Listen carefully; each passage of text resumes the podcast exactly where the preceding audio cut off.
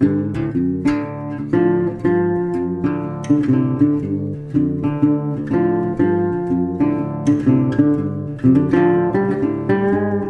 stören. Der Podcast über Armut und Ungleichheit. Wir sind lautstark leise. Schauen hin, wo andere wegschauen. Mit Daniela Brodesser und Katrin Quadem.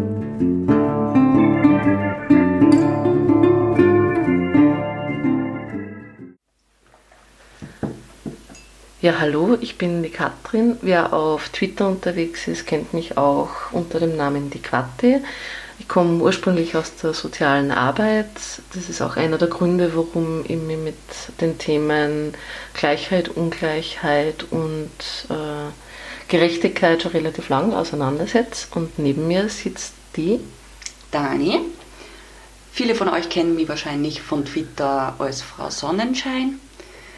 Ich bin Mama von vier wundervollen Kindern, verheiratet, mehrfach prekär beschäftigt und beschäftige mich mit Armut, Beschämung, Ungleichheit, einfach aus eigener Betroffenheit. Ja, und die Zuhörerinnen und Zuhörer möchten äh, vielleicht wissen, woher wir zwei uns kennen. Und das ist eine recht spannende Geschichte. Ja, weil kennengelernt haben wir uns wirklich auf Twitter. Ich habe auf Twitter angefangen, über Armut zu reden. Das war wirklich die Zeit, wo mir die Beschämung und die Armut am meisten zugesetzt hat. Und die Quatti war eine der ersten, die mir extrem viel Rückhalt gegeben hat, mich immer wieder aufgebaut hat, aufgefangen hat, bis wir uns dann endlich einmal im Real Life getroffen haben. Und das war. Genau, das war bei einer Lesung von der Hanna Herbst in Linz. Ähm, ich war vorher total nervös. Nicht nur du. Und ja, das war eigentlich so, ab dem Zeitpunkt äh, haben wir regelmäßig Kontakt gehabt und es ist eine sehr enge Freundschaft daraus entstanden. Und wir haben jetzt irgendwie überlegt, ja, ist echt gut, wenn, wenn wir oft am Telefon stundenlang über das Thema Armut und Beschämung reden. Ähm, aber darum haben wir uns gedacht, ja, machen wir, machen wir doch einen Podcast raus, nur dazu, wo die Dani ähm, enorm viel, also nicht nur Erfahrung zu dem Thema hat, sondern auch Expertise. Ähm, aber zum Begriff Armut jetzt mal allgemein, ich meine, das ist also ein sehr ja, abstrakter Begriff eigentlich und wenn, wenn, wenn denkt einmal einfach an den Begriff Armut und dann überlegt euch, welche Bilder ähm, in euren Köpfen auftauchen und ich bin mir ziemlich sicher, dass dieses Bild bei jedem und jeder anders sein wird. Es ist ja so, dass viele Menschen gar nicht wissen, dass sie eigentlich äh, von Armut betroffen sind. Es sind in Österreich allein 1,5 Millionen Menschen armutsgefährdet. Das muss man sich einmal vorstellen. Und davon 370.000 Kinder. Als armutsgefährdet gilt, wer zum Beispiel als einzelne Person unter 1259 Euro monatlich zur Verfügung hat. Als ein Erwachsener und ein Kind äh, zum Beispiel unter 1636 Euro zur Verfügung. Armut heißt aber nicht nur, dass man über wenig Geld verfügt, sondern es bedeutet vor allem, dass man sich in prekären Lebens- oder Wohnsituationen befindet, dass man keine Teilhabe hat, dass man Ausgrenzung lebt. Armut ist auch in erster Linie ein Mangel an Chancen. Das heißt auch ein Mangel an Perspektiven. Man, man hat gar nicht die Möglichkeit, dass man das macht, was man machen möchte. Armut konfrontiert die immer mit Vorurteilen, mit Diskriminierungen. Und vor allem wehrst du dich dagegen, bist du sehr schnell massiver Beschämung ausgesetzt. Ähm, beim Begriff Beschämung ist ja ein bisschen so wie beim Begriff Armut. Äh, er ist abstrakt. Ähm, auf der einen Seite mm, haben wir sicher alle so Erfahrungen mit, mit Beschämung aus, aus unterschiedlichen Gründen, aber sicher nicht alle Erfahrungen mit Beschämung, wenn es um Armut geht. Genau.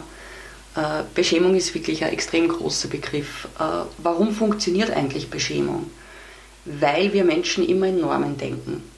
Und bei uns in unserer Gesellschaft ist es die Norm, dass wir dann zur Leistungsgesellschaft kehren, wenn wir einer Lohnarbeit nachgehen.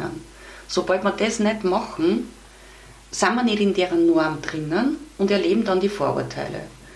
Also selbst wenn du jetzt daheim Angehörige pflegst oder Care-Arbeit, Care-Arbeit machst, ähm, eben deine Kinder betreust, äh, wenn du ein Ehrenamt machst, aber solange du nicht ein Einkommen für deine Arbeit hast, wirst du beschämt dafür.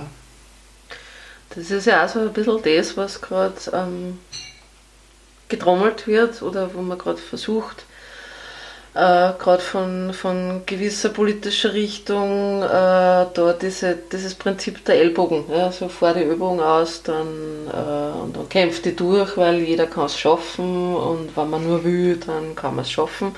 Ähm, das hat ja ganz viel damit zu tun, auch mit diesem, also das quasi Ellbogen auf der einen Seite einzufordern, dass, dass man auf der einen Seite die Ellbogen ausfährt und andererseits äh, diejenigen, äh, runterzudrücken, die die Ellbogen nicht ausfahren wollen oder auch nicht, vor allem nicht können. Ja. Genau. Es ist, keiner lebt gern und freiwillig in Armut. Keiner steht in der Früh auf und sagt, ha, ich gehe jetzt nicht mehr hackeln und ich lebe jetzt in Armut. Es sind immer, es gibt immer Hintergründe. Sei es äh, irgendein Schicksal, eine Krankheit, Depressionen. Es gibt immer einen Grund, warum Menschen in Armut geraten. Äh, was ich noch dazu sagen wollte, vorher zum Thema Beschämung, eben sie funktioniert vor allem deshalb, weil wir als Betroffene genau die Norm übernehmen. Das heißt, unser Selbstbild ist dann jenes, was die anderen über uns haben. Wir sind nichts wert, weil wir keine Lohnarbeit haben. Wir sind nichts wert, weil wir uns quasi nicht bemühen. Aber wenn wir 50 Bewerbungen in der Woche schreiben, aber dann kriegt man die Antworten zum Herrn, ja, aber das kann es ja dann nicht sein dann machst du ja irgendwas falsch. Da muss ja bei der Botschen quasi bei dir liegen. Oder? Genau. Ja. Das ist immer. Es kommt immer auf die als Betroffener zurück. Und damit wirst du ja, also wird ja auch eigentlich signalisiert, ähm, du bist allein nicht damit. Also, weil du bist auf dich zurückgeworfen in deiner Verantwortung, in deiner Situation äh, und denkst du dann, ja gut, wenn die ganze Zeit gesagt wird, ich bin alleinig, dann bin ich auch alleinig. Es ist zum Beispiel vor allem auch bei Leuten, die Arbeit suchen sind, es wird immer auch in die Medien, auch in der Politik äh, das Bild vermittelt, ja, sie sollen sich halt einen Job suchen. Ähm, wenn sie noch wollen oder wenn sie noch hart genug daran arbeiten, dann geht das schon. Ähm, ich brauche mir aber nur anschauen, allein im Jänner heuer waren über 355.000 Personen arbeitslos gemeldet, über 60.000 waren in Schulungen. Und offene Stellen hat es bei uns in Österreich 71.000 gegeben. Also da passt, darum sage ich, es ist ein gesellschaftliches Problem, ein strukturelles Problem. Mhm. Und es wird aber dir als Einzelnen auf die abgewälzt. Und du befindest dich wirklich ständig im Rechtfertigungsmodus. Warum kommst du nicht über die Runden? Warum findest keinen Job? Äh, oder wie es bei mir oft ist, warum hast du drei Jobs? Weil es erstens für mich vereinbar ist und passt mit der Kinderbetreuung. Und ich bin jetzt froh um die drei Jobs, weil vorher habe ich gar keinen gehabt, weil ich keinen gefunden habe. Ähm, da sind wir beim Stichwort, das du mir in der Vorbereitung nämlich genannt hast. Man muss dazu sagen, du bist ja auch Vortragende an einer FH, an der FH St. Pölten. Äh, ich glaube im Lehrgang Soziale Arbeit, oder? Mhm, genau. genau. Äh, und ähm, da hast du ähm, einen, einen Begriff ähm, ja, dir erarbeitet mit deinen Studis. Also das ist mhm. auch von einer Studentin gekommen. Und zwar der Begriff fremdbestimmte Opferrolle. Und warum findest du, dass der Begriff so gut beschreibt, was da der Punkt oder was da das Problem ist? Genau. Ich darf noch schnell dazu sagen, da haben wir einen Workshop gehabt mit betroffenen Eltern, da ist es um Schule und Beschämung gegangen. Und das war eben auch eine Projektgruppe daraus, aus den Studenten. Und es ist darum gegangen, dass Betroffene, sei es für Ausflüge, für Projekttage, immer beim Land um Förderung ansuchen müssen oder zum Elternverein gehen müssen und darum teilweise wirklich betteln müssen und sie dort komplett nackt ausziehen und auch beschämt werden, teilweise für alle anderen Eltern. Und man muss um Almosen betteln. Und da hat eine Studentin dann das Wort, also die Kombination gesagt, fremdbestimmte Opferrolle. Und das, ich finde das so genial, weil man will nicht in der Opferrolle sein als Armutsbetroffener. Man, will's ja, man will es nicht. Man kämpft jeden Tag gegen die Existenzängste. Man tut und macht, was man kann. Und man wird von außen immer wieder in die Opferrolle gedrängt. Man sieht es auch bei verschiedenen Artikeln, die in Zeitungen erscheinen. Es geht immer ums Mitleid. Und das ist aber eigentlich das, was wir am allerwenigsten brauchen können. Ähm, ja, weil, also ich denke mal, ähm, eben das, dieser Punkt Mitleid, das, das überlegen wir mal selber. Ähm, wenn, wenn, wenn ähm, mit Mitleid begegnet wird, wenn uns mit Mitleid begegnet wird, fühlen wir uns in erster Linie äh, nicht ernst genommen. Ne? Also es ist, ähm, ich glaube, mit dem hat es ja ganz viel zu tun, oder? Also mit Man fühlt sich auch zum Beispiel, also ich kann es jetzt nur aus mhm. der Sicht von Armutsbetroffenen, von einer Armutsbetroffenen halt sagen, ja. von mir, man fühlt sich auch irgendwo in einem Punkt, du schaffst es alleine, du bist nicht fähig dazu. Mhm. Ähm, und das sind auch eben die Vorurteile, denen man dann immer wieder und ständig begegnet. Äh, zum Beispiel eben, du hast die Situation selbst verschuldet äh, du brauchst dir nur ein bisschen mehr bemühen. Äh, hättest was Gescheites gelernt.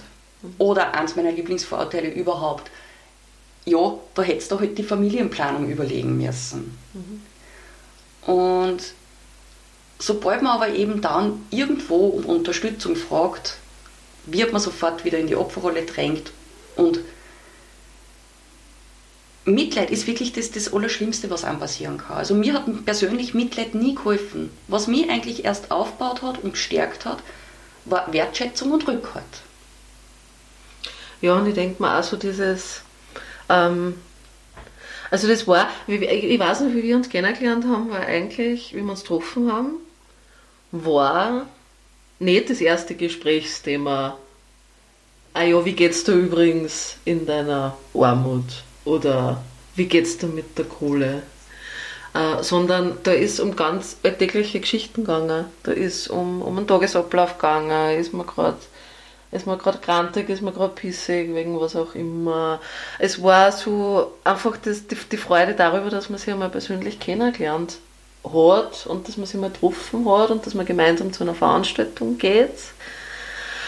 Äh, das, das war der Punkt. Ja? Und nicht gleich diese, dieses eben, wie du gesagt hast, diese, dieses äh, Hineindrängen in, in eine Opferrolle. Und da muss man aber, und, und das sage ich aus meiner Perspektive, ähm, dank dir bin ich da sehr reflektiert über die, über die Monate. Ja? Nein, aber es ist so, weil man, man ist dann schon sehr verleitet dazu, dass man denkt, na und, und jetzt muss man, jetzt trifft man sie zum ersten Mal und, und ich, ich muss ja schon irgendwie anreden drauf, wie es ihr gerade so geht in ihrer, in, in, in ihrer Situation. Und ähm, ich glaube aber, dass das genau das, das Falsche eigentlich ist, oder? Weil das ist dann genau das Mitleid, das man ja nicht haben will. Für mich war unser erstes Treffen erstens einmal sowieso ähm, an so einer Lesung oder irgendwas habe ich jahrelang nicht teilnehmen können. Weil erstens die Vorkarten nicht leistbar war, zweitens äh, der Eintritt absolut nicht leistbar. Ähm, jetzt bin ich sowieso durchgestanden, komplett verloren, mhm. weil ich kehre da ja nicht hin. Sowas kann ich mir nicht leisten. Also ich habe da nicht zum Mitreden, weil eben eh, man kann nichts, man isst nichts, man bringt nichts auf drei. Und es hat mir dann einfach so gut da, nicht über meine Situation zum Reden, die mich eh jeden Tag begleitet hat, bis in Schlaf eine und man ist schlaflos, sondern einfach mal über alltägliche, banale Sachen zum Reden. So wie es für jeden anderen stinknormal ist. Für mich war das komplett was anderes wieder. Weil eins ist schon, was Schämung, Beschämung massiv bewirkt, man isoliert sich. Man wird isoliert, weil man einfach nicht mehr teilnehmen kann. Und man isoliert sich selber, weil man versucht, dass man beschämende Situationen vermeidet. Und man hat dann niemand mehr, mit dem man normale Gespräche führt, mit dem man lacht, äh, ja, einfach mal an was anderes denkt. Und das war für mich schon so der Knackpunkt, wo ich gemerkt habe, das baut mich wieder richtig auf. Ich bin wieder mal einfach nur Mensch. Ich bin nicht reduziert auf mein, ich bin arm und ich kann mir nichts leisten, sondern ich bin einfach Mensch. Mhm. Und da hast mich schon du massiv aufgebaut. Apropos Lochen. okay, ähm, vielleicht noch eine kleine Info. Ähm, nur falls ihr es im Hintergrund gehört habt, da wird gerade mächtig gekudert und gelacht. ähm, weil, du hast das am Anfang schon gesagt, du bist Mama. Mhm. Und ähm, es, es, ist immer so klasse bei dir sein, weil man, einfach, man, man, kommt bei dir rein und fühlt sich sofort zu Hause. Äh, und natürlich. Du wirst ja immer überfallen. und es sind ähm, äh, die Kinder da. Also wundert euch nicht, das kommt nicht irgendwie aus, aus, aus fernen Sphären des Äthers. Wenn im Hintergrund äh, vielleicht ein Hundböhnenherz oder Kinderlochenherz, ähm, das gehört schon so. Und das werden wir auch ganz sicher nicht aus so schnell. äh, kleiner Sidestep zur Technik zurück zum Thema. Äh, du hast einige konkrete Beispiele. Also einfach damit man, damit man ähm, sich das vorstellen kann. Äh, einige Beispiele mitgebracht für konkrete Bestimmungssituationen. Genau, ich habe ich zähle jetzt nicht viele Beispiele ja. auf, sondern der Podcast soll ja noch länger werden. Ja. Nein, ähm, einer der Beispiele, die mich in letzter Zeit sehr beschäftigt haben, das kommt aus dem Workshop mit den Studenten und mit den betroffenen Eltern. Ähm, da hat eine Mama erzählt, äh, da ist um einen Schulbeitrag für einen Fotografen gegangen und die ist vor versammelter Elternmannschaft beim Elternabend angeredet worden, warum sie den Betrag noch nicht einzahlt hat. Und das war für sie persönlich einer der schlimmsten Beschämungsmomente. Weil man sitzt da drinnen und man weiß wirklich nicht mehr, was man sagen soll.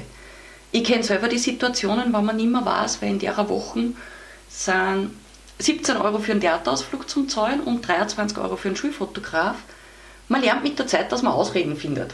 Äh, warum kann ich das da in der Volksschule nicht zahlen und da in der NMS nicht? Weil es Monatsende ist und weil einfach 17 Euro, entweder ich kaufe Essen die Wochen oder ich zahle den Ausflug. Und wenn ich mir aber dann vorstelle, ich sitze da vor 20 andere Eltern und die Lehrerin redet mich drauf an, da macht sie unter dir einen Boden auf. Weil du einfach nicht für alle Eltern sagen kannst, ja, ich kann es mir nicht leisten. Es ist leider wirklich so, dass die meisten Eltern dafür kein Verständnis haben. Es heißt dann nur, ja, sowas kann sich jeder ansparen. Musst halt nur sparen lernen. Oder du kannst mit dem Geld nicht umgehen. Dass es aber für fast 1,5 Millionen Menschen Lebensrealität ist, Alltagsrealität. Und einfach für den Punkt möchte ich nur so viel machen, dass da einfach viel mehr Sensibilisierung passiert. Ähm, anderes Beschämungsbeispiel ist ähm, Geburtstagsfeiern von Kindern. Das passiert in letzter Zeit immer mehr und immer häufiger. Auch viele Leute, die mir schreiben, die sagen, Jetzt haben sie wieder Einladung gekriegt von einem Klassenkollegen mit einer Wunschliste. Äh, Lego-Spielzeug Harry Potter bitte um 20 Euro. Geht nicht. Das war für uns bis vor einem halben Jahr nicht möglich gewesen. Nur dazu, wenn du vielleicht mehr Kinder hast. Und was tust du? Du schickst dein Kind nicht auf die Geburtstagsfeier mit irgendwelchen Ausreden. Und dann fängt aber mit den Kindern eben auch die Isolation an. Und das ist das, was dir als Eltern, Elternteil am meisten wehtut. Weil du gibst wirklich vorher die Kinder alles, bevor du selber drauf kommst. Also nicht so wie die in die typischen Trash-TV-Sendungen, wo es immer darum geht, ja, sie haben ja einen riesen Flatscreen und Handy und Tätowierungen. Ähm, nein, Kinder stehen an erster Stelle. Aber das ist kein bewusst.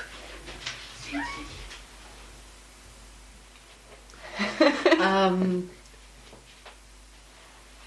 aber das ist, also das ist ja eins der Dinge, die dann oft, also es fällt mir einfach in der, in der Diskussion, sei es jetzt in irgendwelchen äh, Zeitungsforen, sei es in irgendwelchen. Hallo Mali. Wir haben übrigens gerade Hundebesuch. Hallo Mali. Meldet dann wieder mit aus, bitte.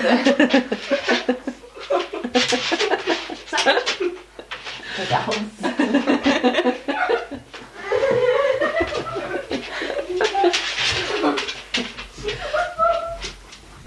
Zur Information, der Hund wurde gerade beim Zimmer rausgeschoben. Ähm, sanft, gell? Sanft, sehr sanft. Ja. Ganz sanft. Ähm, Aber das ist was, was man in den Diskussionen und man fühlt, man fühlt sich ja dann äh, wie, wie so, so, so, so ein Leierkosten, wie so ein Perpetuum mobile, wenn man dann zum x-ten Mal liest in Zeitungsfuhren, auf Twitter, äh, ja, aber die haben ja ein Smartphone und wer ein Smartphone hat, kann ja nicht armutsbetroffen sein. Oder, weiß ich nicht, wer raucht, kann nicht armutsbetroffen sein. Oder wer sie, wer das ist ja dann oft auch die Verbindung, sozusagen die Unterstellung Alkoholismus und Armut. Also wer sich ein Bier leisten kann, kann ja nicht arm es sein. Ist, ich habe eben diese Trash-TV-Sendungen inzwischen so satt, also ich kann mir es wirklich nicht mehr anschauen. Es werden da ein paar so richtige Stereotypen ausgenommen und die werden dann der Öffentlichkeit präsentiert. Dass Armut aber in ich sage mal, 98% der Fälle komplett anders ausschaut. Also keine versifften Wohnungen. Ihr dürft euch jetzt nicht vorstellen, Armutsbetroffene leben wie Messis in versifften Wohnungen, saufen sie den ganzen Tag zu. Ich meine, Alkoholismus ist eine schwere Krankheit, ja. ja. Also das wenn, ist ja kein Gaudi. Ja, aber, aber genau. Und dann Wandern hat das ja auch Gründe. Ja. Aber 98% der Armutsbetroffenen leben wie du und ich. Wie ganz normale Familien. Nur, dass sie halt während der Wochen schauen müssen, mache ich halt Kartoffeln mit Käse überbacken oder Kartoffelsuppen oder was halt gerade in Aktion ist. Weil man es nicht aussuchen kann, was koche ich mal meine Kinder, sondern weil ich es ganz genau planen muss. Und wenn dann eben Sonderausgaben kommen, ist das die Hölle. Ähm, was ich vorher noch dazu sagen wollte, äh, es ist was mir vor allem am meisten wehtut, ist, dass bei Armutsbetroffenen, man liest ja oft in der Zeitung, äh, der und der ist angeklagt wegen, wegen irgendeiner Straftat, aber da gilt die Unschuldsvermutung. Die gilt bei uns nicht. Es gibt bei uns keine Unschuldsvermutung, sondern Armutsbetroffene sind immer vorher erst einmal verurteilt. Redst du dann mit den Leuten, erklärst die Situation, erklärst den Werdegang und warum du in Armut gekommen bist, dann kommt das große Aha. Weil es dann kapieren, es kann eigentlich jedem passieren. Es braucht nur eine Krankheit daherkommen, ein Burnout daherkommen, ein Jobverlust und du bist drinnen. Und man hat es aber ehrlich gesagt mit der Zeit irgendwann, man ist müde. Mhm. Irgendwann wird man müde von sich ständig erklären und erklären und erklären. Und ich glaube, also wenn jetzt Armutsbetroffene sich den Podcast anhören, die wissen ganz genau, was, was ich da meine. Man will dann auch nicht mehr erklären. Und das ist auch mit der Grund, warum man sich dann zurückzieht. Aber ähm, ich denke mal, es ist ein, und ich hoffe, dass, dass ganz viel verschiedene Leute diesen Podcast hören. Einerseits Armutsbetroffene, die sehen, hey, Gibt es andere auch noch mit der gleichen Erfahrung und die reden drüber. Ähm, also es soll eine Stärkung sein, aber andererseits auch ähm, einfach für diejenigen, die vielleicht das nicht einmal, nicht einmal böswillig beschämen, sondern eben die, die Lehrerin, die vor versammelter Mannschaft die Mutter anspricht und sagt, sie haben aber den Beitrag noch nicht bezahlt. Also das ist einfach äh, denke ich mal, auch für uns alle ständige Reflexion braucht, ähm, dass das, was wir tun, Auswirkungen hat, das, was wir sagen, äh, extreme Auswirkungen hat, dass so ein Vorführen einfach ähm, extrem problematisch ist und nicht, vor allem nicht das, die Armutsbetroffenen ja auch nicht das erste Mal passiert. Beschämung kann da wirklich überall begegnen. Also es ist jetzt egal, ob das in der Schule ist, im Kindergarten, beim AMS, auf irgendwelchen Behörden, leider sogar in Sozialberatungsstellen, selbst schon erlebt, von vielen anderen gehört. Ähm, wie du gesagt hast, viele haben das gar nicht am Schirm, was Beschämung bewirkt, was Beschämung eigentlich ist, wie es funktioniert und denken gar nicht drüber nach. Meinen das auch wirklich nicht besser. Aber genau um das geht es, um das Sensibilisieren in dem Punkt. Und dann gibt es aber noch die andere Gruppen von Menschen, die Beschämung bewusst nutzen, damit sie eine Trennlinie ziehen. Damit sagen, damit sie sich selber abgrenzen und sagen, der ist ja faul. Weil nur wer faul ist, kann in Armut geraten. Wer sich bemüht, dem kann das nicht passieren. der schützt sich quasi selber vor dem Gedanken dran, es könnte mir ja auch passieren. Ja, oder auch das, ähm, weil ich bin ja fleißig, ich bin ja, ich habe sozusagen, ich, ich, lebe in geregelten äh, Bahnen, genau. ja, und, und wahrscheinlich also der, der Punkt der Selbstüberhöhung, oder? Das, das, genau. Ich bin mehr wert, unter Anführungszeichen, als andere. Die Diskussionen kommen ja in letzter Zeit wieder vermehrt auf, leider. Was für mich persönlich eigentlich die schlimmsten Beschämungen sind, sind die von, die von Politikern ausgingen. Und die dann wirklich in alle Medien präsent sind wie wir es gerade letztes Jahr sehr vermehrt gehabt haben, mit die Faulen, mit der sozialen Hängematte, die Leute stehen ja nicht auf. Ähm, das finde ich extrem gefährlich. Da wird gespalten, da wird eine Trennlinie erzogen, wir Fleißigen gegen die Faulen. Wir müssen uns wirklich nochmal mehr in Erinnerung rufen, wie wir es ganz am Anfang gesagt haben, es sind 1,5 Millionen Armutsbetroffene in Österreich da kann ich, nicht, da kann ich mich nicht hinstellen vor Kameras und sagen, die liegen in der sozialen Hängematte. Das ist für mich absolut unverantwortlich. Naja, und ich denke mal, da geht es ja auch darum, diesen 1,5 Millionen äh, Armutsbetroffenen auszurichten. Ähm, wir machen eh alles, ja, und wir treffen die Entscheidungen, wir da oben. Äh, und politische Beteiligung wollen wir vor euch eigentlich eh nicht haben das sowieso nicht, weil Beschämung ist ja nichts anderes als wirklich eine mächtige soziale Waffe. Es hält die Leute leise und jene, die vielleicht jetzt noch nicht in der Armut sind, ja, die nur ihren Job haben, mit den ganzen Sanktionen und Drohungen, was jetzt kommen, ähm, man nimmt dann lieber jeden Niedriglohnjob an, jeden nur so schlecht abgesicherten Job, bevor man vielleicht da einfallen kommt. Und man weiß eh, wie viele inzwischen prekär arbeiten.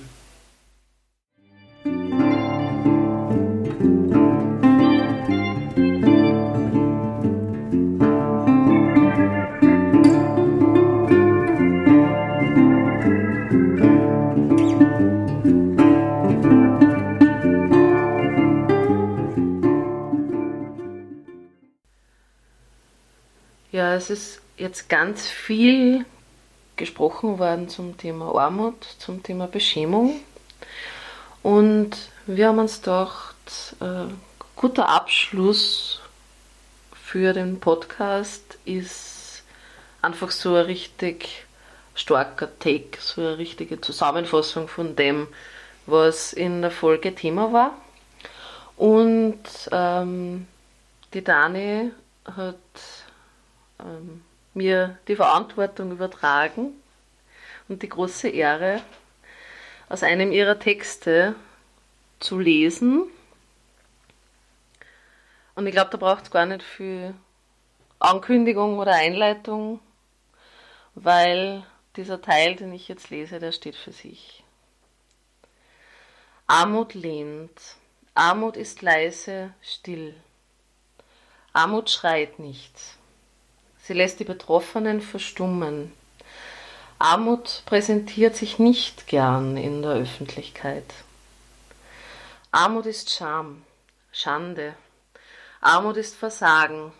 Armut konfrontiert dich mit Vorurteilen. Armut kostet Kraft, sehr viel Kraft und sie macht krank. Psychisch und physisch. Armut nimmt dir das Recht, etwas zu verlangen. Armut soll nicht gesehen werden sie ist nicht schön.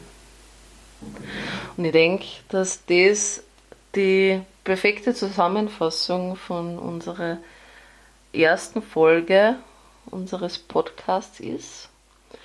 Und es wird jetzt in jeder Folge außerdem einen Teil geben, wo wir eine Beschämung uns rauspicken, die man immer wieder mal überall mal irgendwo, da wieder im Standardforum oder auf Twitter liest und vielleicht auch direkt vom Gegenüber hört.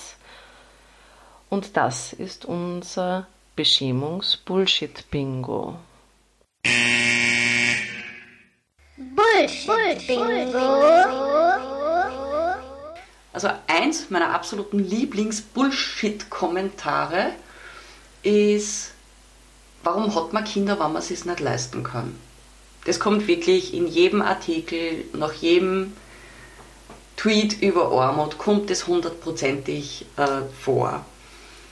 Erstens, es weiß keiner, wie lange du schon in Armut lebst, was deine Geschichte ist, ähm, warum du in Armut bist. Es kann auch keiner sagen, ob es die Kinder deswegen jetzt schlechter bei dir geht als bei wem anderen. Was mir aber eigentlich am meisten zusetzt bei der Aussage ist, wir fangen bitte zum Diskutieren an, wer Kinder haben darf und wer nicht. Und das finde ich so gefährlich. Ja, und vor allem ähm, vor dem Hintergrund unserer Geschichte äh, ist man da ganz schnell in einer sozialdarwinistischen Schiene drin, dass man sozusagen den Wert und da meine ich jetzt auch sozusagen wirklich die, die Existenz oder das Recht auf Existieren äh, eines Menschen äh, daran bemisst, wie viel Vermögen derjenige oder diejenige hat. Äh, und ich hoffe, dass das jetzt ein bisschen mehr im Bewusstsein drin ist. Möchte mir an dieser Stelle am Ende dieser ersten Podcast-Folge bei euch sehr herzlich bedanken. Es wird die erste Folge von vielen sein, das können wir versprechen. Ich sage an dieser Stelle Danke an dich, Dani. Ich freue mich auf alles, was kommt. Ich sage Danke an dich. Ähm, ich sage Danke an euch, die ihr alle zuhört. Und an die Möglichkeiten und Chancen, die ich im letzten Jahr gekriegt habe, allein durch Rückhalt, Wertschätzung, weil genau das ist es, was Menschen, die Beschämung kennen, brauchen. Musik